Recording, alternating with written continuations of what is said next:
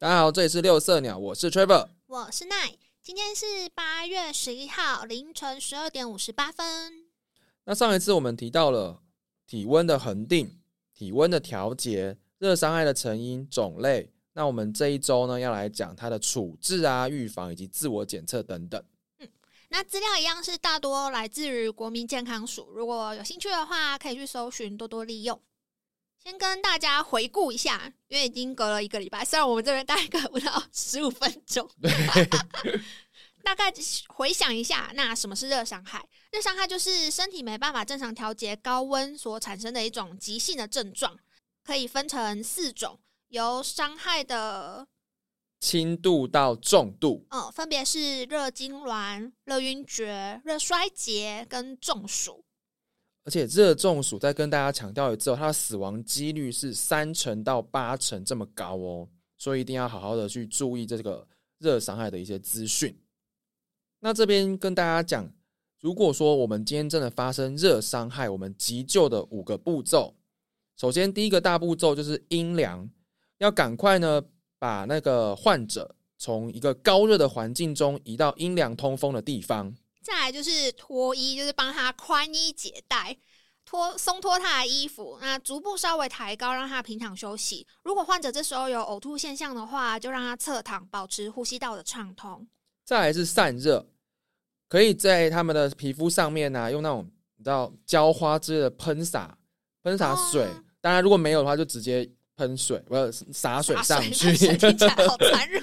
或是帮他可能扇风啊，反正就是增加他的排汗啊、通风啊、散热啊这些方式，也可以用冰袋帮他呃冰敷，那可以放在颈部啊、腋窝或者是属膝部，但是真的还是不要太冰，或者是你可以隔着一个毛巾，不然的话，如果他那个温差一下太大，因为我们上次有讲过，血管会直接缩起来，对，这样反而可能会嗯。对它反而更不好，有不利于散热啊。如果直接缩起来的话，那如果他是意识清醒的人，我们就是可以给他喝水，让他补充电解质，或像是稀释过的运动饮料啊，也有可能是加一点盐的冷开水这样子。但是如果患者的意识是不清楚的，那这时候我们就会不建议给予饮水。毕竟如果他呛到。或是呼吸道因为这样子的阻塞的话，就更危险。没错，如果呛到可能会无法呼吸。最后是送医，可能的话就是尽快送医处理，就是拨打一一九啊，或者是你自行把它再去医院急诊室都可以。那在这个热伤害的处理，有个非常重要的是，到底要怎么帮热伤害的人降温呢？首先，宽衣解带。有时候啊，可能患者他的衣服穿的是那种比较不透气的、比较闷的。比较紧绷的，而导致他的散热不好，那热伤害才发生。所以我们就需要赶快帮他呃脱掉啊，让他平躺休息，来增加那个散热的体表面积。因为如果可以快速的将他的体温降到三十九度以下的话，可以让病人的愈后更好，就是他之后的状况可能会好很多。治疗之后的那个结果。那我在网络上其实还有查到，有人就是说可以将身体泡在冷水中，他还特地挂号说头要在水面上。我想说，不然要把他杀了吗？我要去哪里？假设是一个成人好了，我要去哪里找一个可以装一个成人的水的水桶啊？而且你要把它扛过去啊？对耶，我真的扛不动哎。还有个推车。可是经由这个冷水，它直接让它冷热对流，应该是最有效的降温法。实际执行也太困难了吧？对，这个有点理想化了。所以大部分的情况下，还是像 Trevor 刚刚有讲过，就是你帮患者的衣服脱去之后，在他身上泼洒冷水啊，再用风扇或是你用手扇风都可以，让空气流动，促进蒸散，让他的体温可以赶快散掉。那刚刚我们有提到，你帮他降温的时候啊。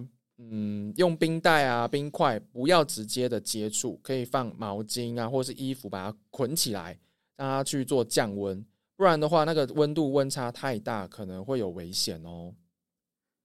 另外，有些人还会觉得说，哎，那如果它是因为太热的话，我用酒精喷它，不是比较快吗？因为酒精凉凉的，喷起来都凉凉的，好像会比较快。这是一个错误的迷思哦。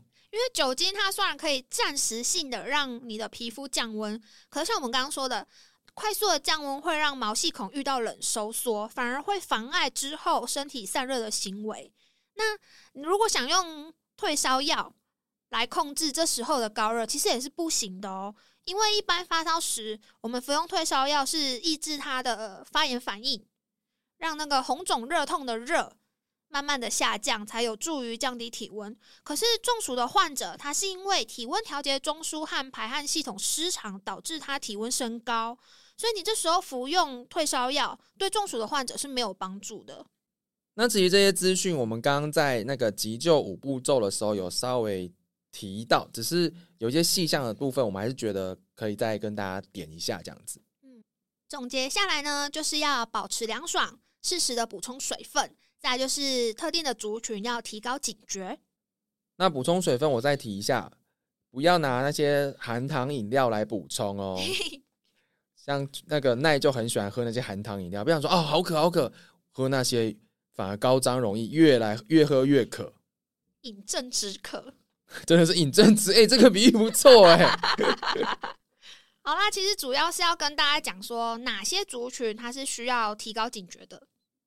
其实任何人都有可能会发生热伤害，只是我们在特别提一些需要特别注意的族群，要特别的去预防，要有警觉心。像婴幼儿啊，因为他们的中枢神经系统跟体温调节系统还没有发育完全，而且他新陈代谢很快，体表水分蒸散速度也比大人还要快，再加上他们不管是认知或是表达能力都还不算完全，他没办法跟你说很热或是很渴，只会哭，也是，所以他面对环境温度的改变没有什么自主能力，就是需要别人去帮他留意。尤其啊，不可以独自的将小朋友留在车上，避免悲剧的发生。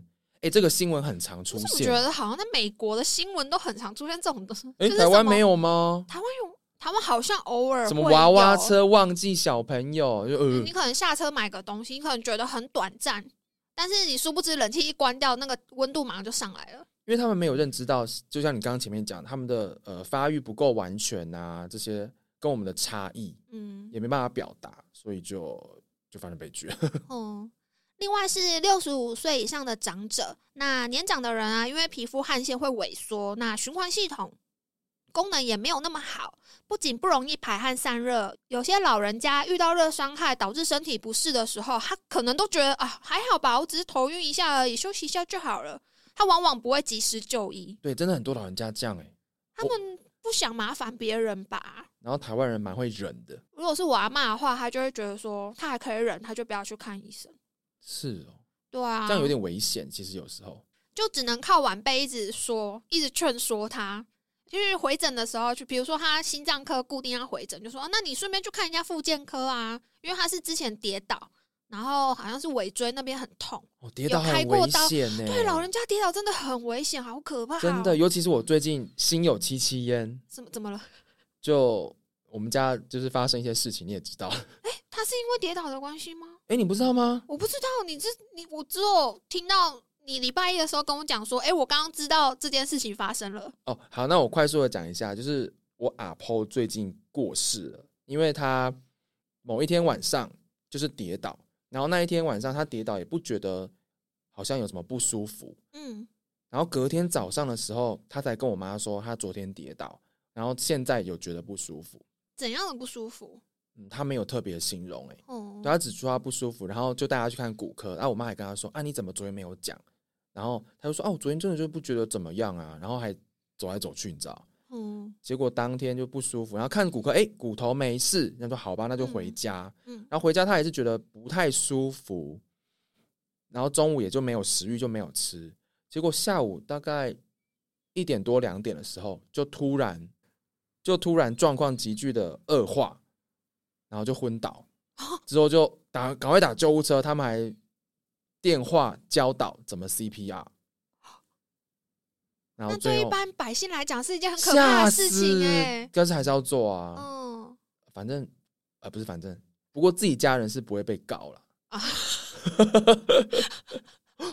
对，反正最后到医院也就回天乏术，真的很快耶，有可能是血栓什么之类的。也是有可能，但是这个时间点太刚嗯好，我我当然会觉得说可能跌倒有什么样的状况。嗯，有可能有某种程度的关联。对啊所以，真的不要因为老人家就随口说啊，这个没什么啦，我偶尔就是会晕一下啊，我这最近就是老痰啦，什么时候都会咳。就是有状况，其实真的可以去检查一下。嗯、毕竟长者他们也不能说反应不好，就是因为老化退化的关系，他可能真的感受度会比较弱。比较差，嗯，他可能自己感染的很严重，然后有低烧，他都没有反应，他就觉得哦头晕晕的。有可能哦。对啊，其实蛮危险的。这一点跟慢性疾病患者会有点像，因为像三高跟精神疾病的患者啊，他身体部分的系统或者是器官有出现什么问题，可能就有自理能力不足的情况。一旦遇上高温，或者是他反应没有那么好的话，可能来不及反应，就会使得他原本的病情加重，再加上热衰竭，就两种都一起恶化，所以他们需要更加的小心。接着就是所有疾病的一个高风险、高危险因子，体重过重的人，还有腹部偏脂肪偏多的人，那要注意，因为脂肪它本身就容易产生热，而且它还会阻挡散热哦，所以嗯，这些人好好减肥吧。你就只是 对胖子。哎、没有只是对肚子上面那个脂肪有意见而已吧？哪有？哎、体重过重就是可能没这么好看，外加对健康也不好，真的要好好注意一下嘛。好啦，是这样没有错。最后是户外工作的人，因为户外工作者他多半需要长时间直接暴露在阳光底下工作，那相对于其他职业，环境变化的影响对这一类的族群会比较大。这类就应该就很蛮好理解的啦。嗯，因为他就是直接晒到太阳嘛。啊，还有忘了说，像是有些人会服用特定的药品，可能是利尿剂啊、抗交感神经的药啊、抗胆碱的药、抗精神疾病的药等等，这些都有可能影响到身体散热的能力，也必须要特别注意。但是我这边想要再提一下，不要因为这些药可能会让自己比较高风险一点点，就觉得啊好可怕，我不敢吃。现在夏天我是不是这些药不要吃了？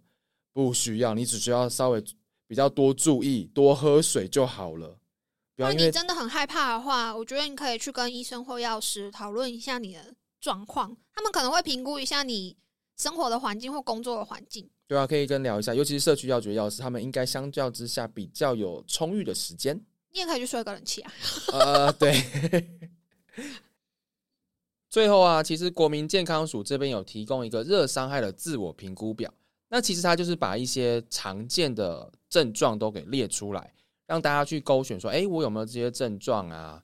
然后就有意思说，哎，我现在是不是可能已经有中暑或是热伤害的情形出现了？让大家可以及时的发现说，哎，有这样的状况，要赶快处理，不要错过了急救的黄金时间。这样，到时候就是一样会放在、呃我们的简报上面给大家参考一下。嗯像是这些症状包括会不会头晕，有没有头痛，有没有感觉虚弱或是口渴，肌肉有没有酸痛，有没有痉挛，或是你有没有呕吐呢？反应有没有变慢呢？觉得浑身虚弱不对劲？还有你的皮肤有发烫的感觉吗？体温有变高吗？还是你失去意识超过一分钟？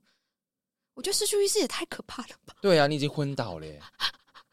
这不管是什么事情都要先这个我觉得直接不看这个评估表了吧，直接就送了，吓死。对，所以就是预防啊，永远是胜于治疗的。再跟大家提醒，保持凉爽，做好防晒，补充水分，提高警觉心。啊，尽量是避免在日正当中，像是十点到下午两点这个时段出门。你要运动的话，其实你可以选择清晨或是傍晚作为户外活动。就算在室内，也要注意温湿度跟保持水分。OK，那我们今天就收在这边。呃，我们有自己的 Instagram 跟 Facebook，大家有兴趣也可以追踪订阅哦。或是有什么想听的主题，想跟我们说的话，也可以顺便告诉我们。我是 Trevor，我是 Nine，，现在是八月十一号凌晨一点二十二分。